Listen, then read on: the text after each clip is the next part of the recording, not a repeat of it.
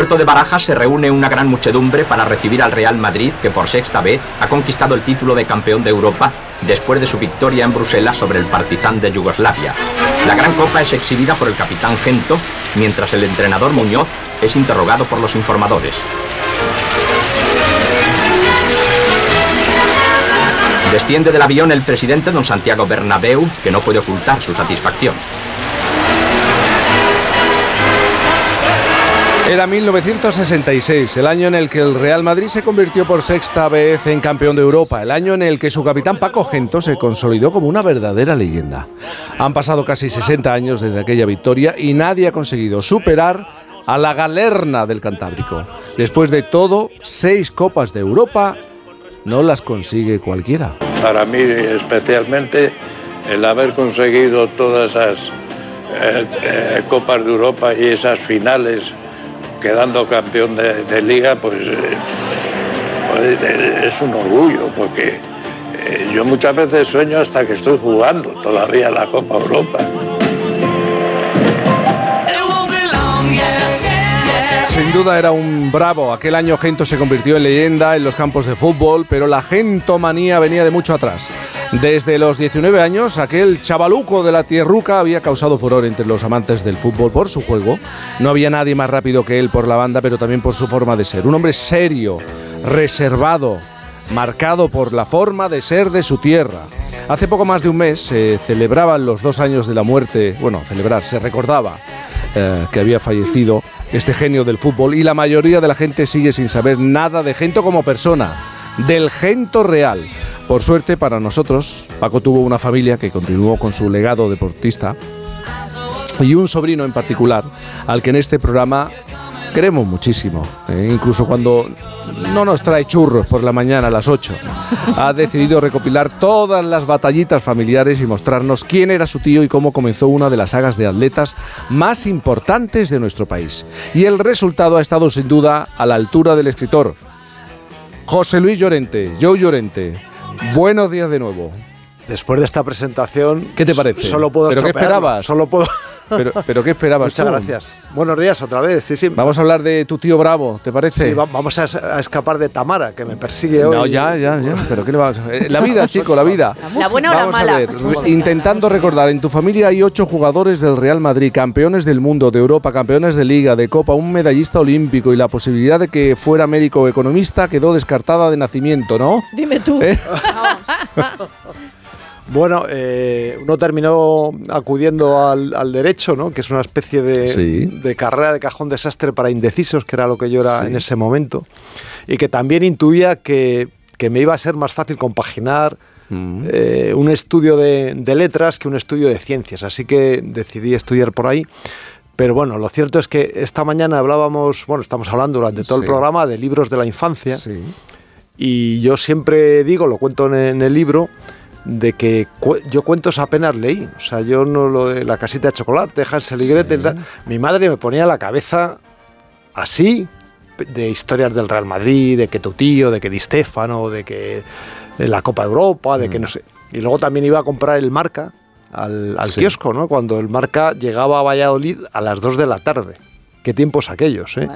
Y entonces yo tenía que ir al kiosco, comprar el, periódico. ¿Y, en el marca veías las noticias de tu tío? Y en el marca, claro, veía las noticias, las fotos, etcétera, etcétera, ¿no? ¿Y tu relación con tu tío cómo era? ¿Era fluida? ¿Os veíais con frecuencia? Sí, sí, sí, con bastante frecuencia. No tanto cuando de, niños, porque nosotros vivíamos en Valladolid, pero hemos sido vecinos y en los últimos años nos hemos visto mucho, también en los veranos, ¿no? Y en, algunas entrevistas me preguntan, ¿y tu tío qué opinaba de esto? Bueno, yo es que a mi tío no lo entrevistaba, joder.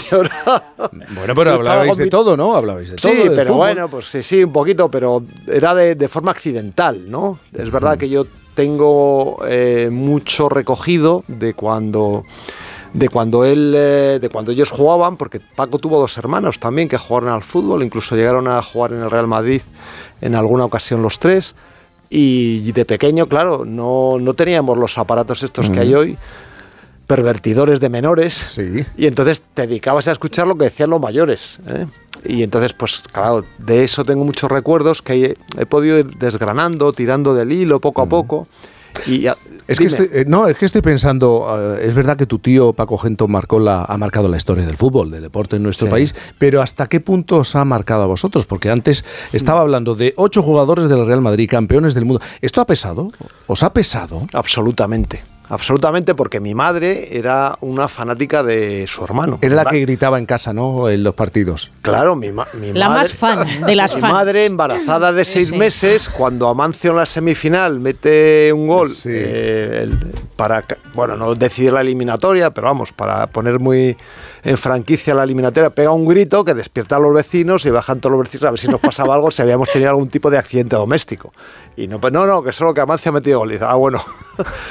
y, y sí, mi madre nos enseñó el camino y mi padre, que era muy trabajador y nos obligaba a estudiar y a sacar buenas notas en el colegio, pues también puso su parte de mostrarnos que la vida era un esfuerzo continuo, de que había que, que había que currárselo, ¿no? Como, como se dice hoy.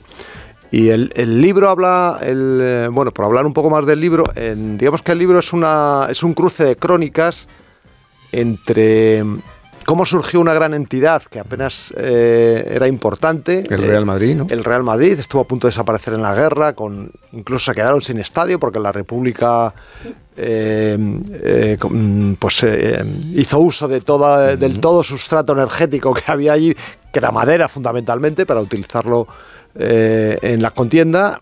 Y luego, pues, Bernabéu hizo un gran estadio, pero hasta el año 53 el club estaba Mm, sumido en la mediocridad.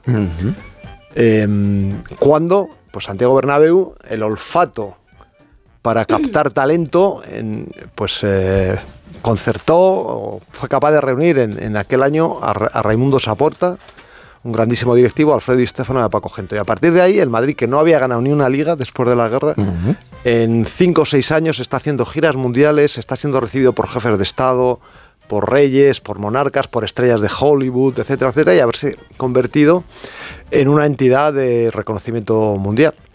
Y naturalmente para contar esto tengo que encuadrar también un poco cómo era España en la época, qué tipo de sociedad, de dónde veníamos, cómo estaba la economía, eh, cuáles eran eh, los actores, qué tipo de cine se hacía, etcétera. Bueno, todo eso lo voy entrecruzando eh, junto con un poco la historia de la familia también eh, con el hilo conductor de Paco Gento, que naturalmente mm. era el que, el, bueno, es el personaje principal, aunque hablo mucho también de Di Stefano, de Copa, de todos los compañeros de Paco, eh, bueno, pues del, del, que surgió la idea de hacer un libro. ¿Y en qué momento crees que Gento se convierte en ese, en ese deportista de proyección internacional, ese deportista admirado?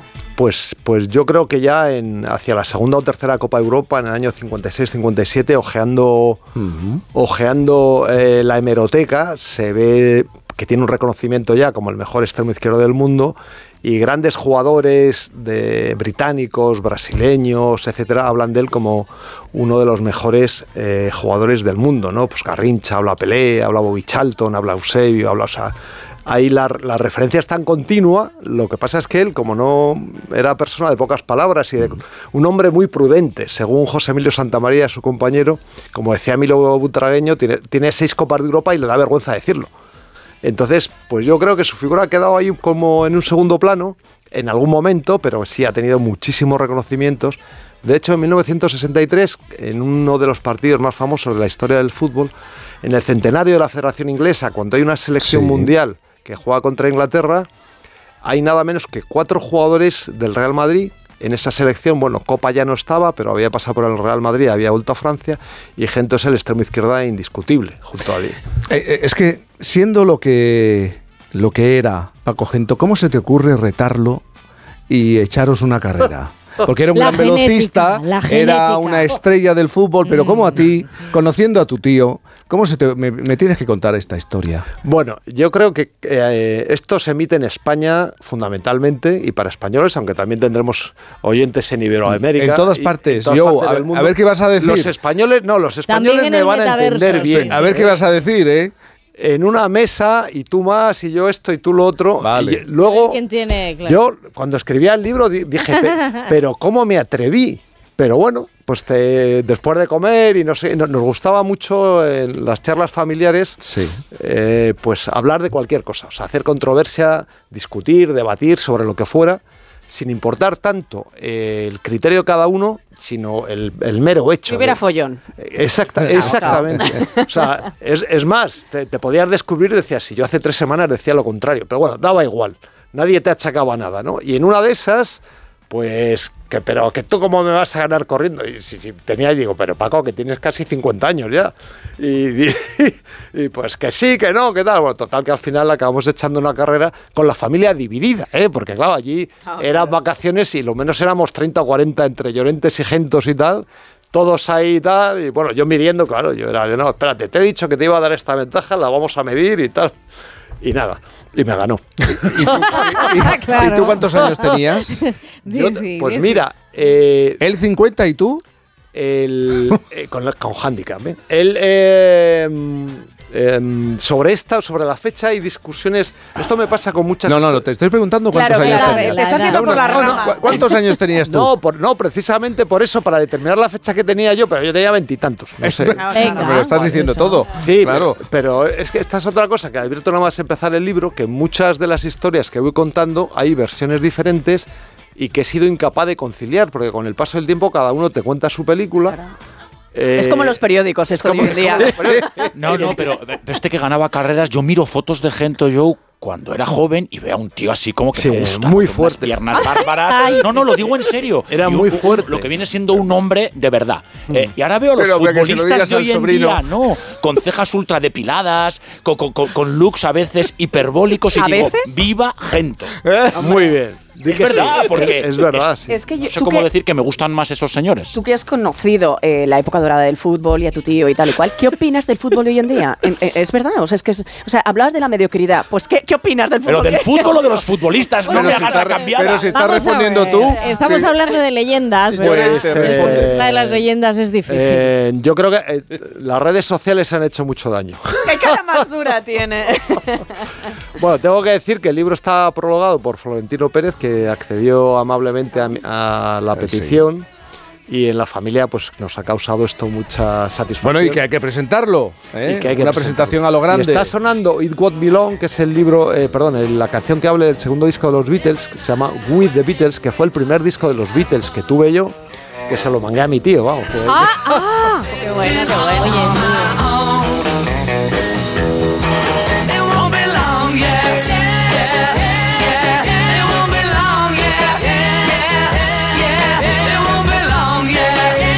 Real, Joe Llorente. Espera, que antes de terminar, antes de terminar, yo sé que aquí hay un madridista confeso, que yo sepa. Sí.